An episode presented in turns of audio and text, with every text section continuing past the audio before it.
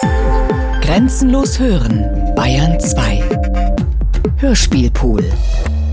Raul Schrott, Erste Erde Epos. Erste Himmel.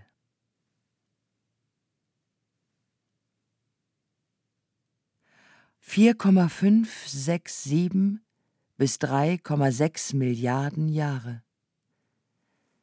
Die ganze Erde ein bloßer Punkt im Raum. Die Gegenwart ein Nadelstich der Ewigkeit. Alles ist winzig, schnell veränderlich, flüchtig. Marc Aurel 4.3 und 6.36 Die Entstehung des Sonnensystems. Unsere Milchstraße formte sich etwa eine Milliarde Jahre nach dem Urknall. Besonders an den Ausläufern ihrer Arme ballten sich, gefördert durch die Nähe zu anderen Galaxien, in einem noch kleinen, weil jungen Universum, sich drehende Dunkelwolken aus Staub, Eis und Gas. Die darin herumwirbelnden winzigen Körner aus Metallatomen und Silikaten waren von einer Eisschicht aus Wasser, Kohlendioxid, Methan und Schwefelwasserstoff umgeben. Gut tausend davon hatten zusammen Millimetergröße. Mehr als 8,5 Milliarden Jahre nach dem Urknall verdichtet sich eine dieser Dunkelwolken. Offenbar durch die Supernova eines benachbarten Sterns, der sie mit schweren Elementen durchsetzt, zu einem Wolkenkern. Die Schwerkraft trägt das ihre dazu bei, um daraus allmählich eine flache Scheibe entstehen zu lassen, die binnen der nächsten 400.000 Jahre auf ein Millionstel ihrer ursprünglichen Größe schrumpft viermal größer als unser Sonnensystem heute.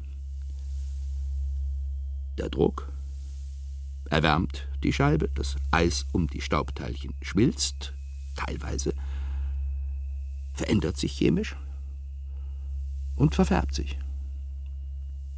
Diese Scheibe, der Solarnebel, besteht zu 98 Prozent aus Gas, Wasserstoff und Helium. Die übrigen zwei Prozent umfassen schwerere Elemente, die sogenannten Metalle der Astronomen. Sie haben sich durch die mittlerweile Milliarden von Jahren andauernden Kernschmelzprozesse in längst ausgeglühten oder explodierten Sternen gebildet.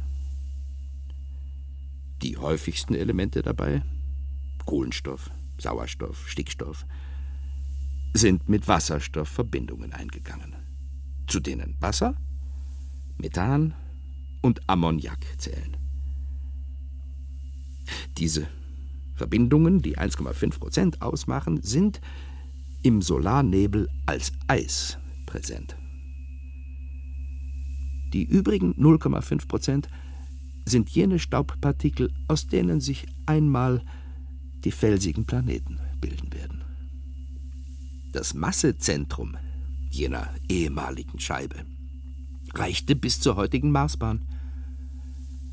In seiner Mitte beginnt, durch beständige Anreicherung und dem daraus sich ergebenden Druck, die Temperatur auf eine Million Grad zu steigen, so dass Atomkerne verschmelzen. Die erste Sonnenzündung. Dadurch schmelzen die äußeren Schichten der Staubpartikel weiter und werden klebrig. Um die Protosonne rasen, stoßen diese aneinander, klumpen zusammen und wachsen zu fußballgroßen Flocken heran.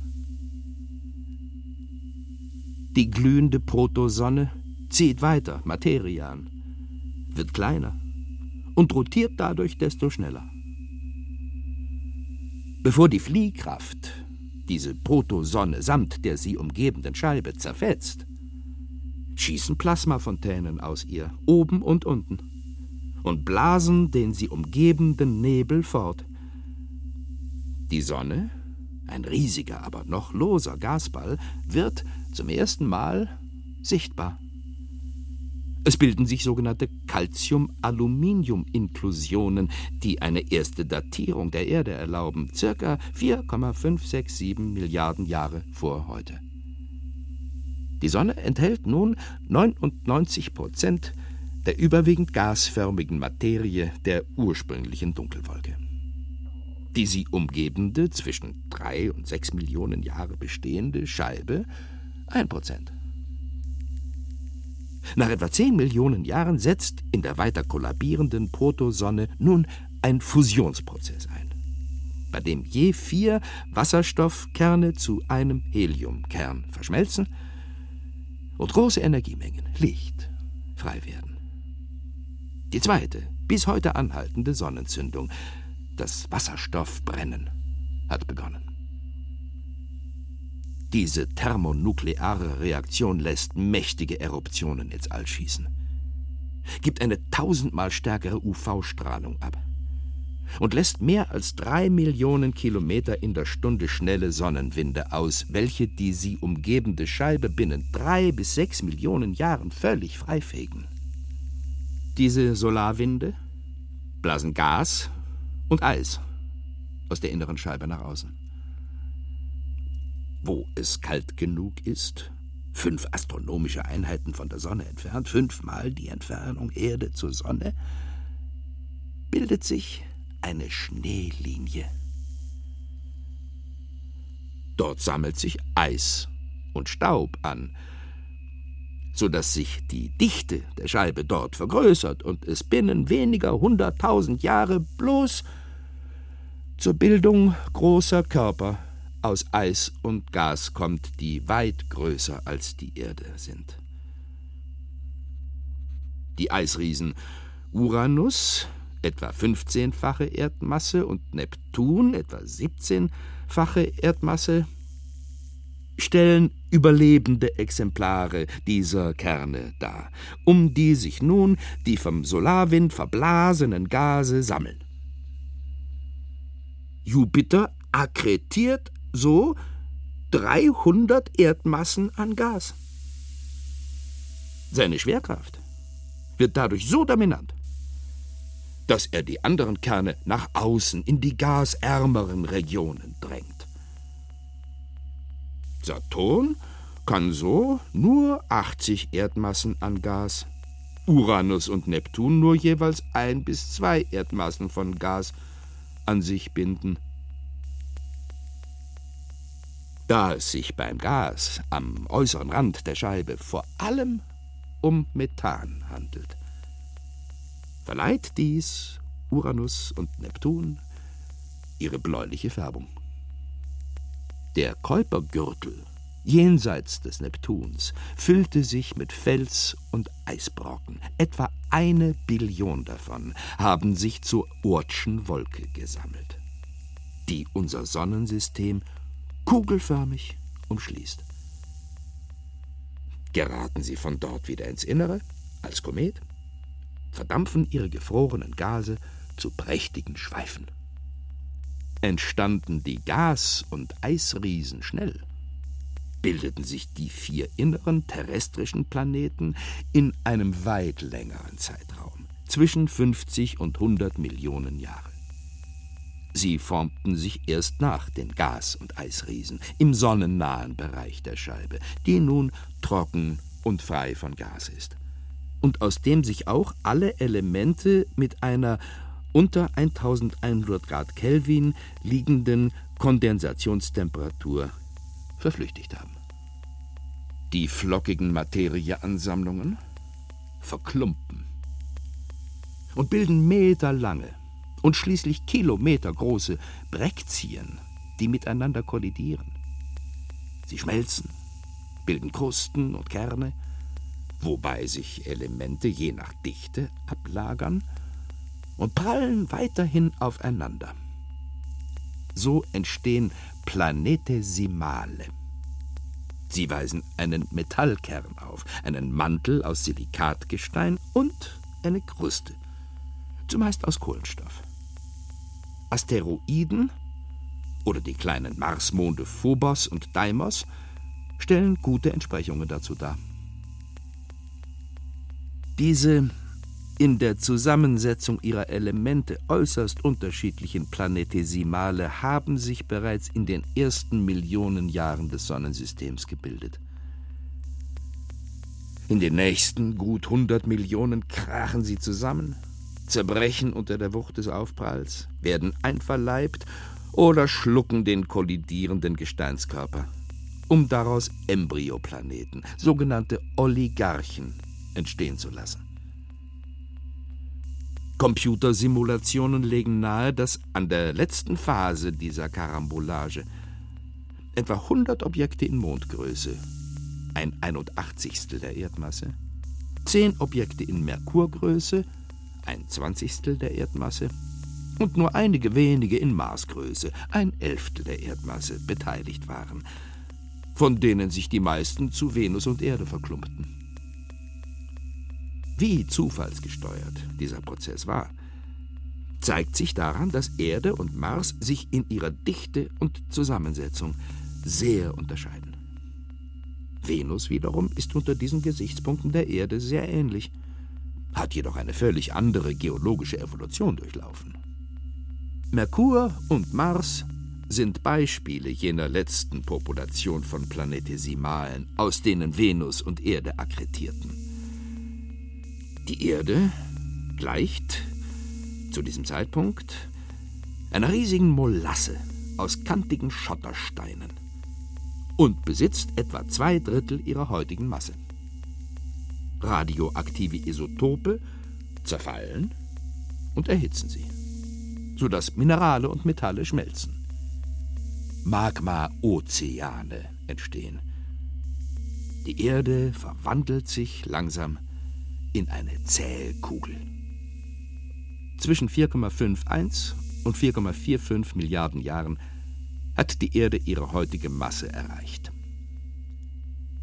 Aus dem Schmelzfluss ihrer Oberfläche lösen sich die schwereren Elemente wie Eisen und Nickel, sinken ab und formen einen gewaltigen Kern. Leichtere Elemente wie Silizium und Aluminium hingegen steigen auf. Der Magma-Ozean bleibt flüssig durch Impakte und die dichte Atmosphäre – welche sich jedoch bald durch die Zerstreuung des Sonnennebels und Kollisionen verflüchtigt. Danach kühlt der Protoplanet ab und die erste primitive Kruste bildet sich. Neuen Datierungen zufolge, bevor die Erde 100 Millionen Jahre alt war, also vor 4,47 Milliarden Jahren. Chemische Signaturen in grönländischen Felsen, die Uyaraxuit-Nunat-Intrusion, wo einzelne Proben ein Alter von bis zu 4,36 Milliarden Jahren besitzen,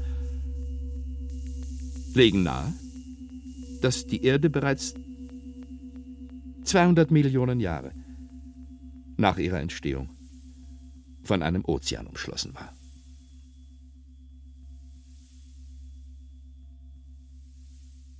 Danakil, Äthiopien, Hadaikum.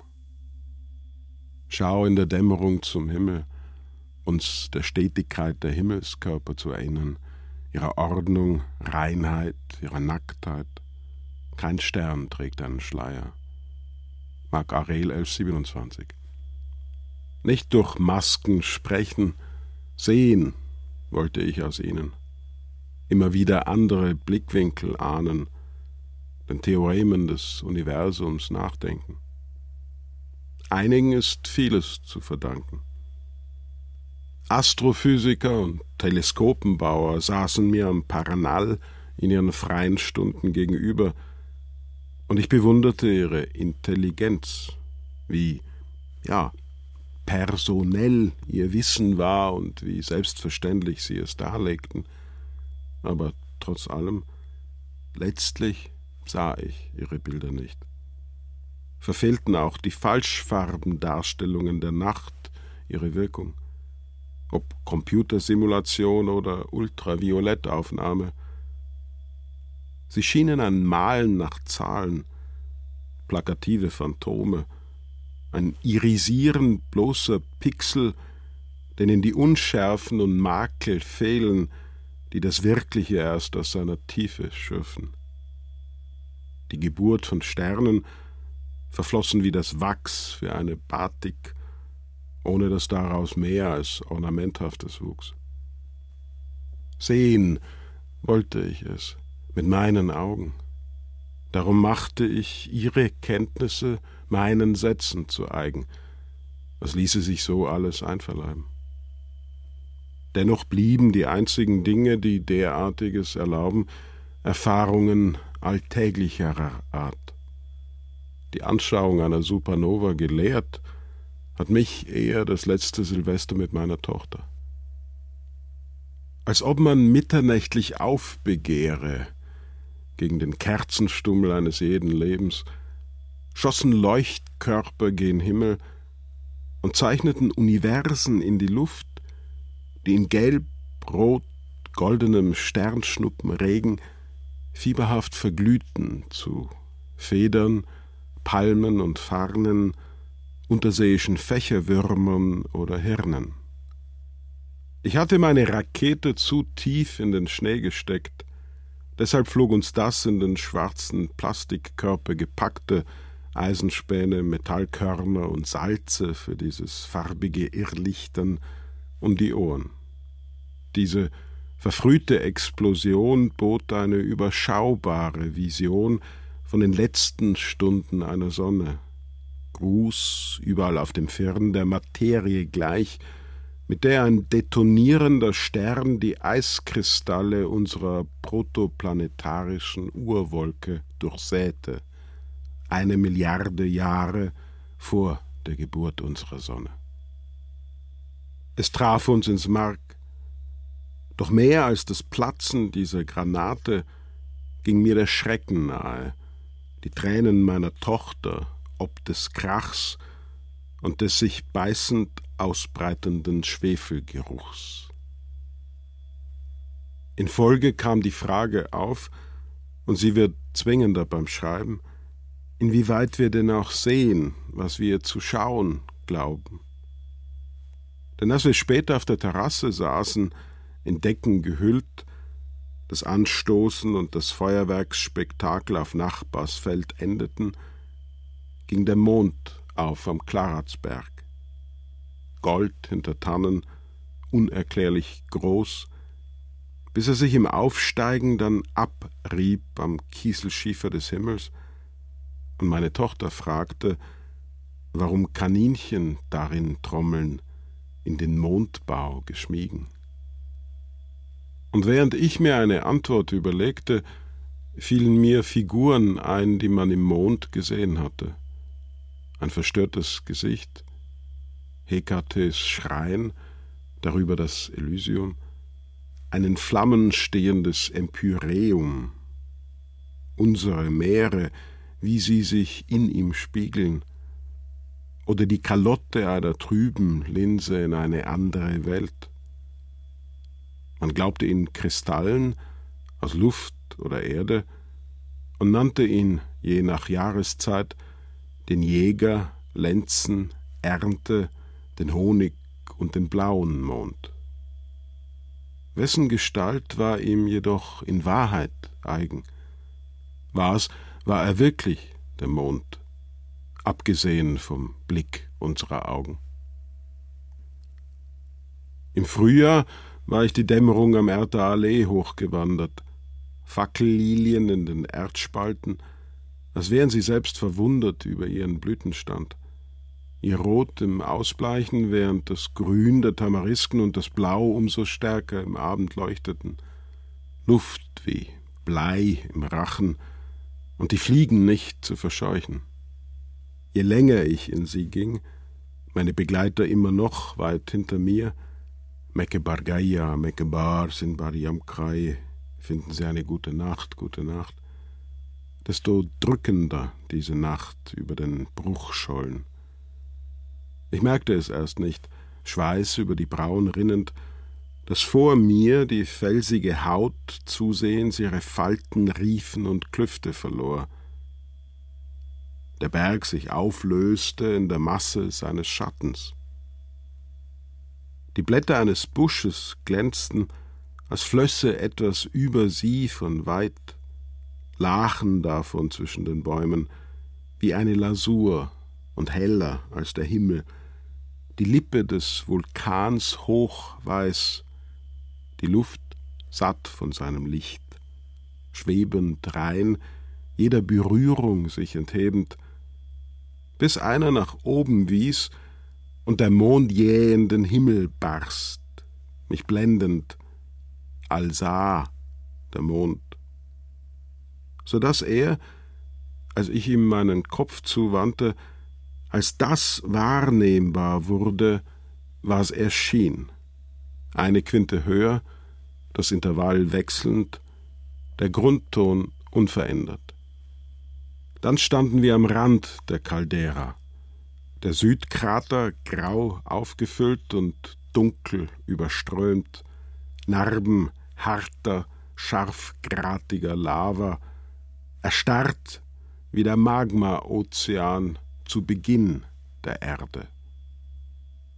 Durchzogen von silbrigem Geäder, Glasfädenbüschel darüber wie Haar, während von dem noch offenen Schacht eine Koloratur von Gas schoss, meine Ohren taub vom Knall, der Boden bebend.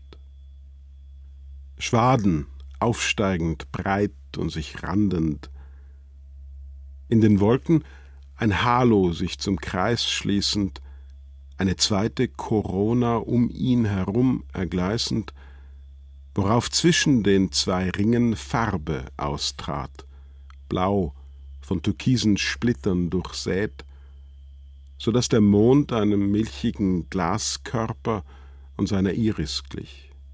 Der Mond ein Auge, das war der naturnaheste Vergleich, den ich für den Mond fand, und dennoch sah ich nur, was ich schon von ihm wusste, über eine Nacht, in der ein auf die erkaltende Erde zurasender Planet, Thea, den Himmel sprengte. Und diese riesige, runde, flammend rote Scherbe, dieses sich entgegenwölbende Stück Firmament, dieser die Sonne überstrahlende Blitz, Weltenbrand. Selbst in der Kategorie visuelle Effekte entzieht sich dies der Anschauung.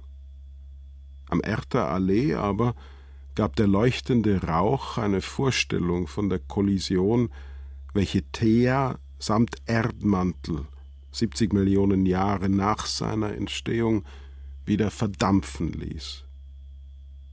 Der Einschlag eine unabsehbare Eruption. Der Himmel ascheweiß, Funken regnend, bis diese Glutwolke sich zu einem Trabanten verfestigte, der das in Myriaden Splitter zersprungene sammelte, um daraus glänzend groß emporzusteigen. Ein Memento für alles Untergegangene, der Mond, und sein ins Leere Eugen. Bah, anna lavlia tahametan, karanal kutukrata ametan, auf Erden sind die Heiligen gegen uns, im Himmel sind es die Sterne. Glasig verdeckte er den halben Himmel. Ein verkrusteter und schwarzer Augenball, die Retina durchzogen von Gefäßästen, in denen es glutflüssig pulsiert, überall fiebernde Zysten. Die Brandherde geschürt von einschlagenden Asteroiden, aufsprühende Fontänen von Feuer, schwarz-weiße Dampfschwaden sich zerdehnend, Lavaschauer, schorfig blutender Basalt. Der fast mit Händen zu greifende Mond ein Spiegel noch der Erde, so tuschschwarz, wie jetzt der Erter Allee, über dem es trocken blitzt, Regen der im Fallen verdunstet, ein staubiger Hagel. Doch damals, als die Sonne nach fünf Stunden wieder hinter Krater und Vulkan verschwand, waren keine Sterne zu sehen. Der Vollmond in dunklem Branden, Druck schwarz, hundertmal so seitenhell wie heut, sein Rund allmählich abheilend, jedoch für immer getrübt. Während er, sie umkreisend, immer weiter von der Erde abrückt und uns diese Pupille seither unbeirrt mit silbernem Star entgegenstarrt. Es ist ihm abzulesen. Der Mond ist das, was uns aus der Zeit des Anfangs und ihrer ungestalten Ewigkeit noch vor Augen steht. Thea dagegen ist dies, hier, jetzt, wir. Ihr Aufgehen in der Erde verlieh dieser eine Achse, versetzte sie in Drehung, gab ihr den Norden, Tag und Nacht, die Jahres- und Gezeiten. Und jetzt der Frührotschein nur Widerschein. Und nichts doch in der Welt, was den Blick mehr auf sich zöge. Wie kalt der Mond sich vor den Konstellationen dreht, uns stets dieselbe Seite als Abbild des Leblosen zuwendend, als entbiete er uns sein Unbeteiligtsein zum Gruß, und wie warm er im fremden Licht steht, als würde alles auf diese eine Weise enden. Dennoch ist er das Zeichen, dass nichts aufhört, dass alles immer weiterführt. Punkt und Komma des Dunkels messen wir an ihm, die Zeit ein Absatz auf einem nahezu unbeschriebenen Blatt. Und er selbst? Ein anklingender Reim zwischen dem, was ich weiß, und dem, was er ist. Ein Raum, sich öffnend, gleichsam im Geheimen. Bilder, die ich meiner Tochter überlassen will zum Träumen. In diesem Widerschein jedoch, der uns Entfernung vortäuscht, formt sich in einem anderen Schacht, damals wie heut, Erde.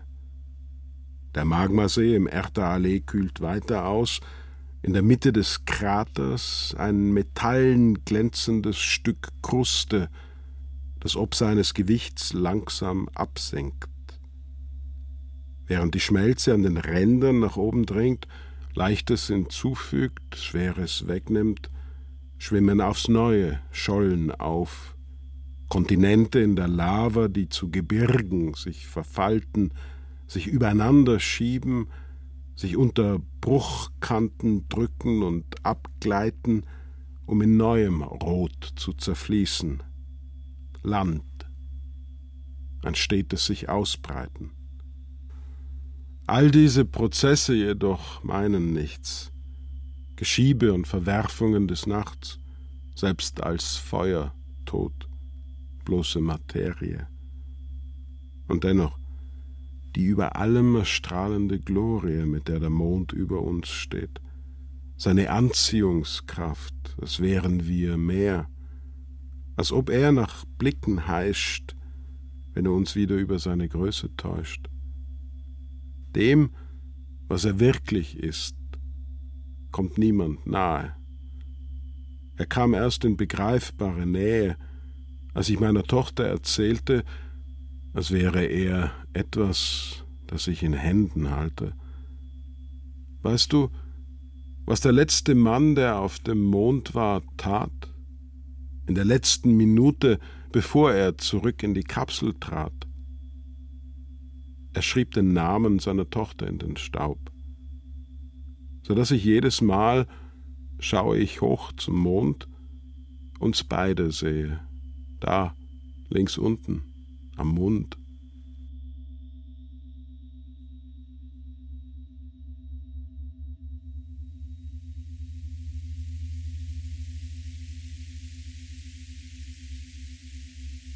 Der Mond.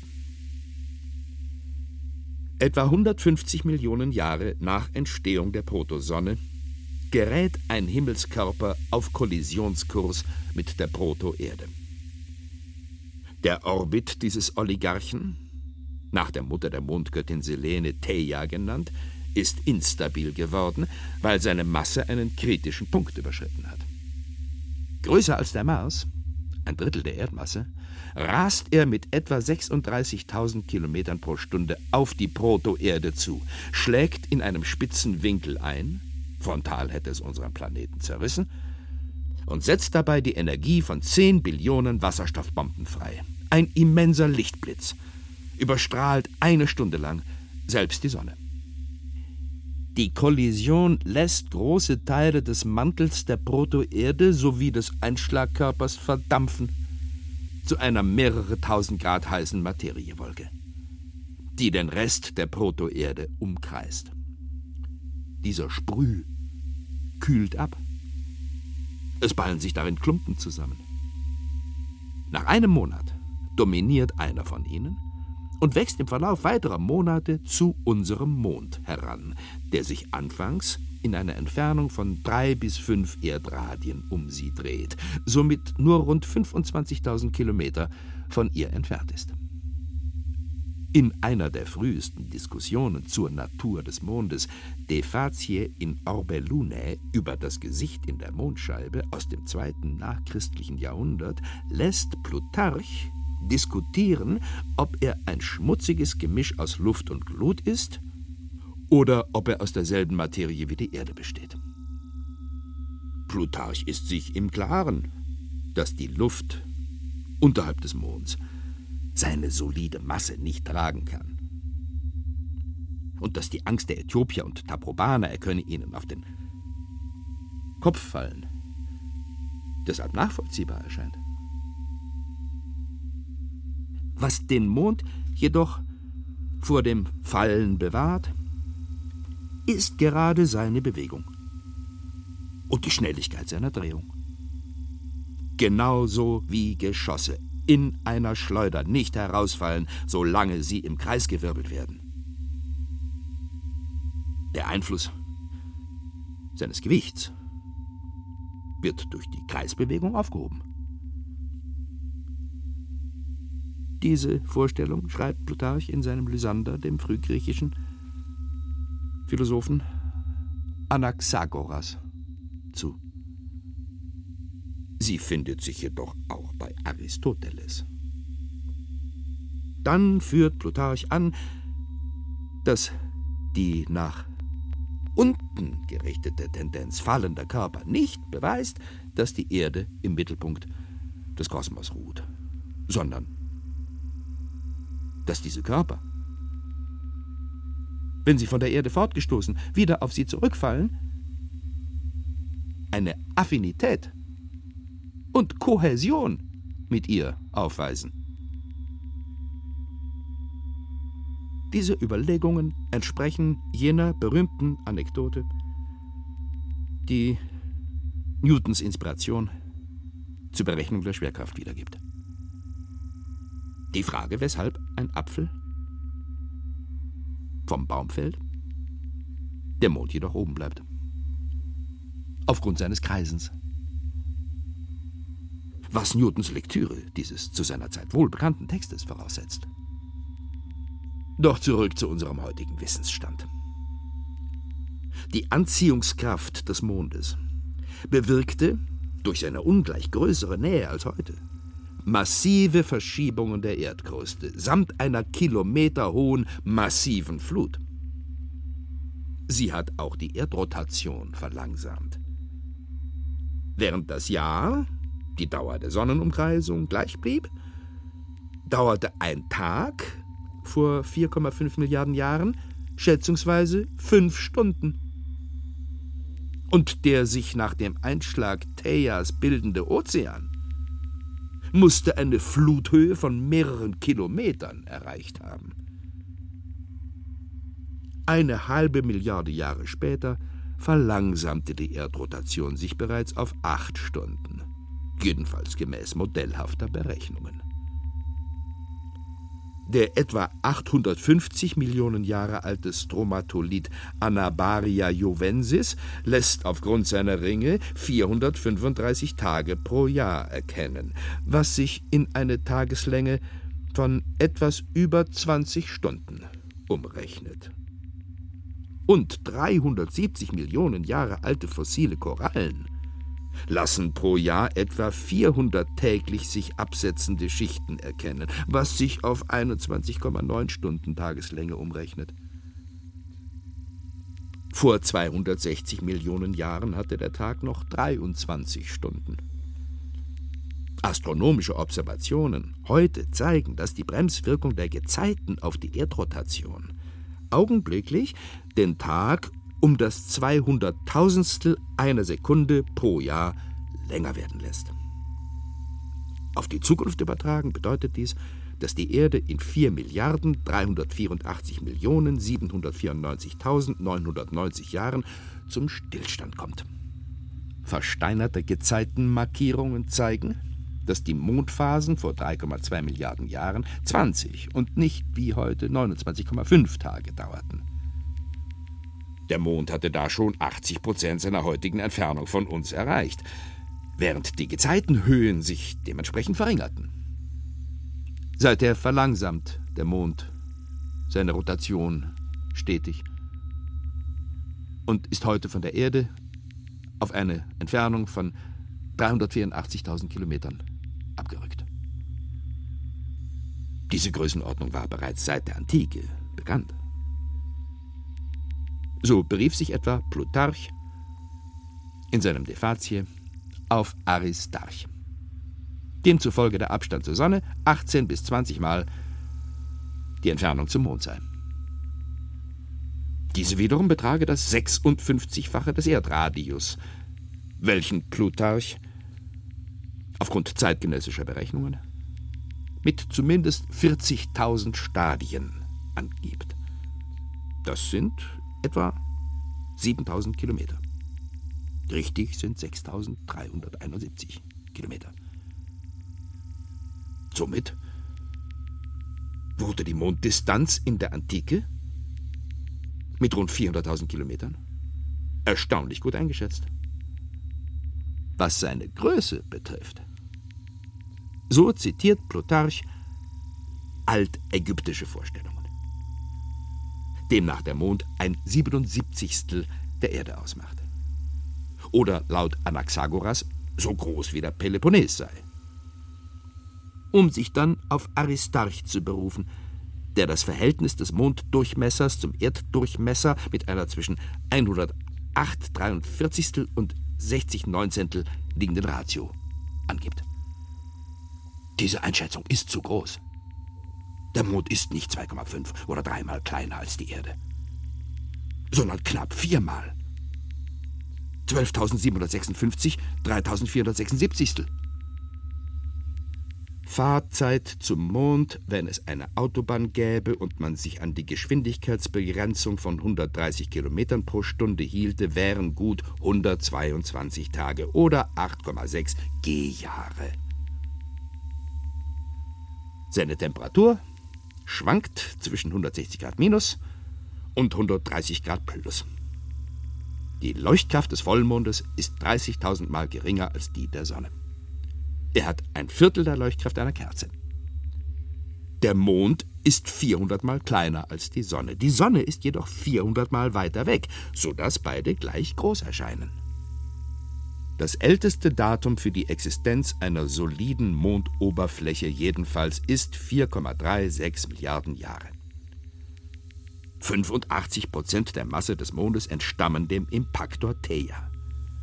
Insgesamt macht dies 1,2 Prozent der Erdmasse aus. Der Mond ist damit der fünftgrößte Trabant im Sonnensystem, nach dem Jupitermond Ganymed, dem Saturnmond Titan sowie den Jupitermonden Callisto und Io. Gegenwärtig bewegt er sich 3,8 Zentimeter pro Jahr weg von der Erde. In zwei Milliarden Jahren wird er nicht mehr in der Lage sein, die Neigung der Erdachse zu stabilisieren, sodass diese binnen 100.000 Jahren wieder hinab zum Äquator wandern kann. Was das Mondgesicht betrifft, lässt Plutarch diskutieren, ob der Mond nun ein massiver Spiegel ist, der die Meere der Erde reflektiert, Wasser heller als Land, oder ein glühender Luftkörper, bei dem manche Stellen heller brennen als andere, oder seine Substanzen sich verändern. Um darauf Empedokles Theorie zu zitieren. Das Mondlicht, das wir sehen, rührt daher, dass der Mond die Sonne reflektiert. Deshalb ist es, wenn es uns erreicht, weder warm noch brillant, wie zu erwarten wäre, wenn es ein offenes Feuer oder eine Mischung von Sonnen- und Mondlicht gäbe. Im Gegenteil. So wie widerhallende Stimmen ein Echo hervorrufen, das schwächer als der ursprüngliche Laut ist, und abprallende Geschosse schwächer einschlagen. So, nachdem er des Mondes breite Scheibe traf, kommt der Strahl zu uns in schwachem, fahlem Rückfluss nur, da die Ablenkung die Kraft vermindert. Die Topographie des Mondes benennt Plutarch auf folgende Weise. So wie unsere Erde tiefe und weite Golfe besitzt, einer, der durch die Säulen des Herakles zu uns fließt, ein anderer außerhalb des Kaspischen Meeres und auch jener des Roten Meeres, inklusive des Persischen Golfs und des Indischen Ozeans, so gibt es auch auf dem Mond Höhlungen und Tiefen. Die größte davon wird Hekates Schrein genannt, das heutige Mare Imbrium, wo die Seelen ausharren und Vergeltung fordern für alles, was sie erlitten oder getan haben, seit sie Geister wurden.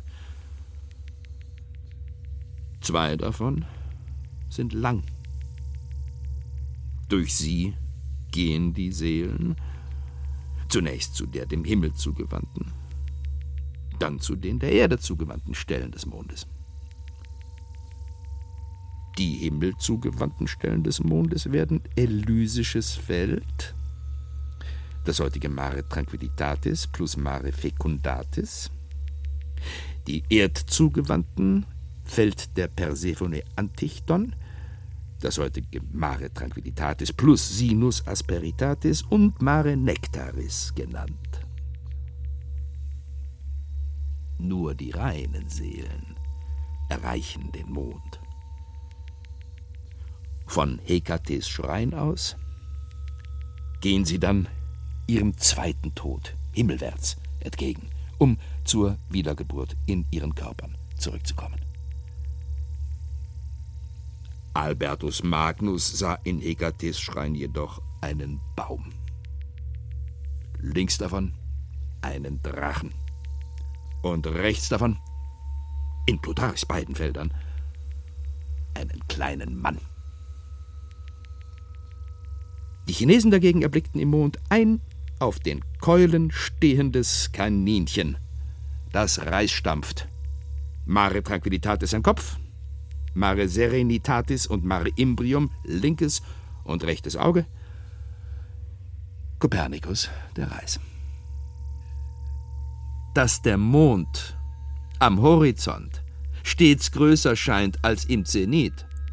Die sogenannte Mondillusion hat nichts mit physikalischen Gründen wie Luftbrechung zu tun, sondern geht auf ein psychomotorisches Phänomen zurück. Wenn eine Reihe von Entfernungsmarkierungen, wie sie bei einem Blick auf den Horizont, nicht aber in den Himmel gegeben sind, für ein Objekt eine weit größere Distanz als für näherliegende Objekte angeben, stellen sich unsere Augen auf das fernere Objekt ein, wodurch der visuelle Winkel sich leicht vergrößert.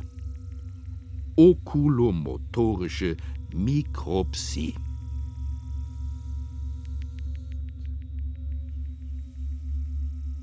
Die Erde die Kollision mit Thea verleiht der Erde ihre ungewöhnlich schnelle Rotation. Die Venus etwa braucht 243 Tage für ihre Drehung um die eigene Achse. Nur deshalb gibt es Tag und Nacht, statt Monaten von Licht und Dunkel. Der spitze Einschlagswinkel bewirkt auch die Neigung der Erdachse und ist damit der eigentliche Grund für unsere Jahreszeiten. Dazu kommt die Anreicherung mit Eisen, die, zusammen mit der schnellen Rotation, der Grund für den Dynamo-Effekt des Erdkerns ist, der unser Magnetfeld erzeugt, welches nun die Sonnenwinde ablenkt, die sonst die Ozonschicht auflösen würden und damit unser Leben. Der gewaltige Zusammenprall verwandelte die Erde in eine Magmahölle. Daher die Bezeichnung Hadaikum für die Frühzeit der Erde. Dennoch muss die Erde und mit ihr auch der durch radioaktive Hitze lodernde Erdkern schnell abgekühlt sein. Der Temperaturaustausch wurde höchstwahrscheinlich, anfänglich, durch riesige Hitzekamine bewirkt. Vulkanische Prozesse an sogenannten Hotspots mit zunächst noch wenig horizontaler Bewegung. Die Erde glich da dem Jupitermond Io, der aufgrund seiner vulkanischen Tätigkeit abkühlt, ohne Plattentektonik aufzuweisen. Der irdische Glutball kühlte dadurch weit rascher ab als vermutet. Auf Basis der hawaiianischen Lavaseen lässt sich schätzen, dass ein 1000 Kilometer tiefer Magma-Ozean sich binnen weniger tausend Jahre zu einem kristallinen Brei abkühlen könnte. Das erste Kontinentalgestein entstand durch fortwährende Schmelzprozesse. Schwere Elemente wie Eisen und alles, was sich in ihnen löst, Gold und Platinum zum Beispiel, sanken immer tiefer ins Erdinnere und bildeten den Erdkern. Die leichten Magmen trieben nach oben. Dann kühlten sie unter 1200 Grad ab, wodurch das basaltische Gestein erstarrte. Im Erstarren wurden die Magmen wieder dichter, sodass sie wieder absackten, um neuerlich aufzuschmelzen und hochzusteigen. Dieser Prozess wiederholte sich mehrfach. Dabei schwitzte das junge Gestein den Großteil des Wassers des späteren Ozeans aus und es bildeten sich Granite, der Grundstoff aller Kontinente. Leicht und widerstandsfähig genug, um nicht mehr in die Schmelze abzusinken. Diese Differenzierung zwischen Mantel und Kruste wird auf ca. 4,3 Milliarden Jahre datiert. Die vulkanischen Hotspots brachen die erstarrende Außenhülle der frühen Erde in Einzelteile auf, die sich erst später auch horizontal zu bewegen und dann unter und übereinander zu schieben begannen. So entstanden vermutlich erste Inseln, die langsam größer wurden. Diese Krustenteile schwammen wie Flöße auf einer wallenden Glut. Es war unerträglich heiß. Das Erdinnere brodelte ohne Unterlass. Kurzlebige radioaktive Elemente produzierten viermal mehr Hitze als heute.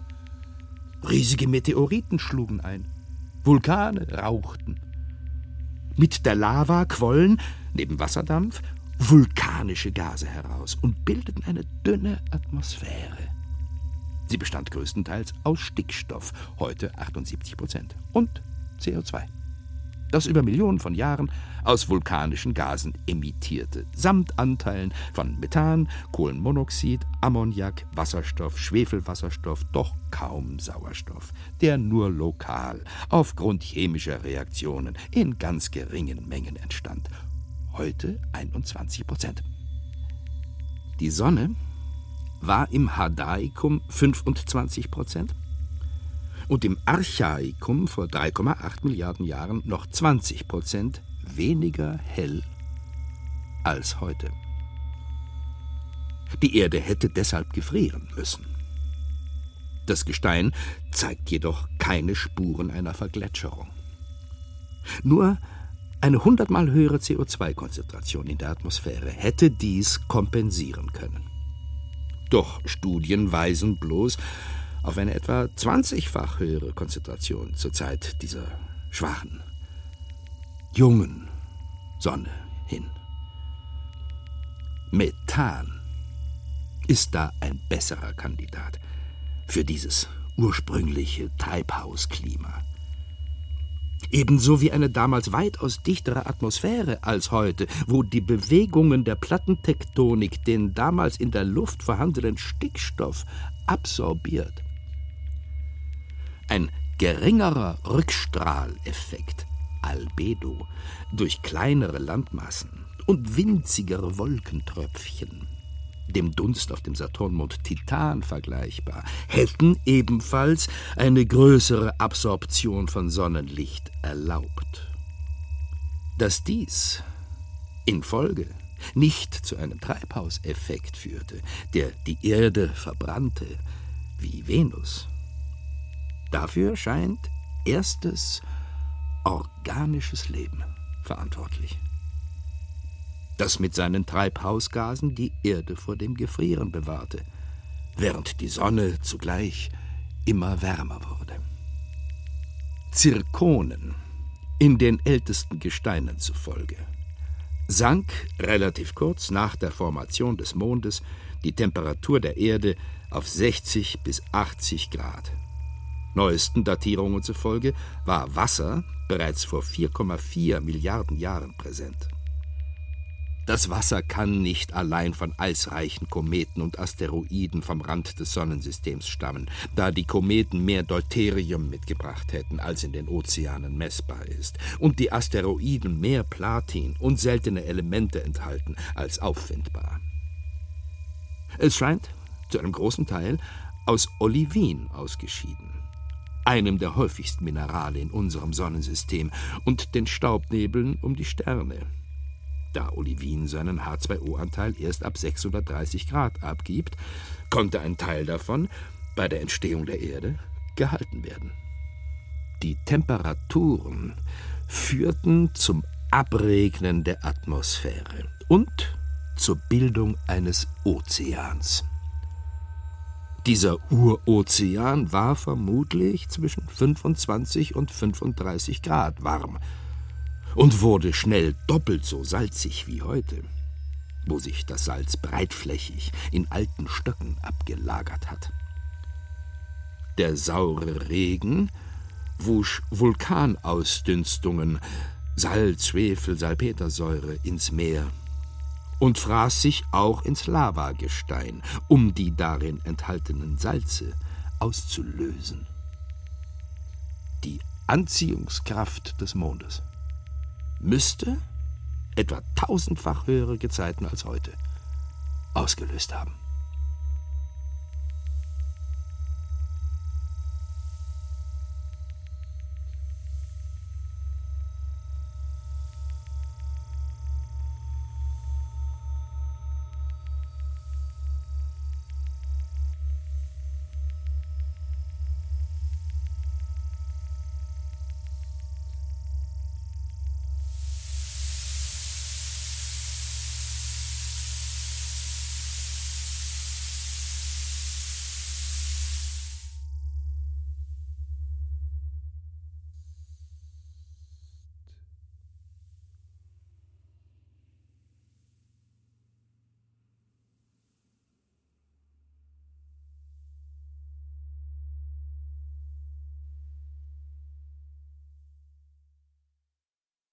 Raul Schrott Erste Erde Epos Erster Himmel mit Bibiana Beglau, Raul Schrott und Martin Umbach.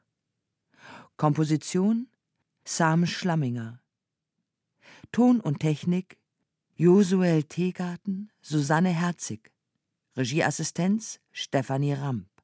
Regie Michael Farin. Produktion Bayerischer Rundfunk 2014. Redaktion Herbert Kapfer